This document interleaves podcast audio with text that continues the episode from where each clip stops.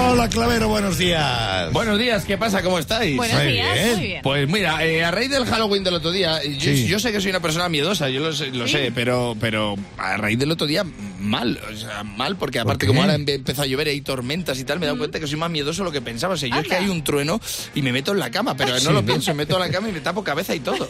Pobre. Sí, sí, eh, la última vez me echaron del Ikea. Que digo. es que me pillo donde estoy, ¿sabes?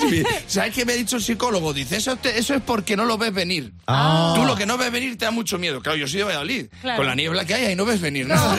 claro, es que ahí- hemos crecido con eso. O sea, Eh, sí, hay ese chaval que va con el chuflete de hierbica por la calle y de repente aparece su padre. Y le, claro, le tocó tirarlo. Claro, y, a- y al chaval también.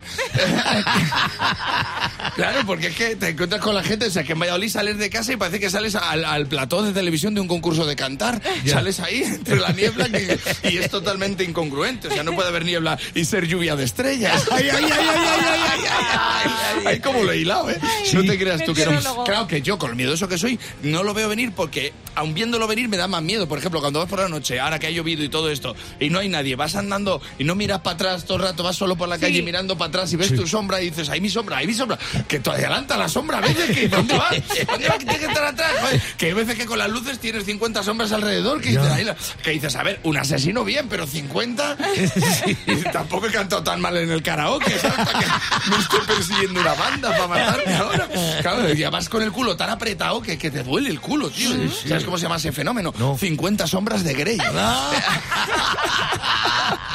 Es que el problema es no ver venir las cosas, como por ejemplo el café del Starbucks en las gasolineras. Ya. Llegué a la caja, digo, es Halloween porque me cagué encima. ¿Seis pavos? Buah. ¿Seis pavos el café? Sí. Que lo Sí. hacéis con los granos que caga la burra, la burra de Juan Valdés, de verdad. ¿Seis pavos? Ah, ¿En serio? ¿Seis pavos? Que encima ya lo has pedido, digo, si lo sé, lleno el vaso de diésel. Sí. ¿Seis pavos?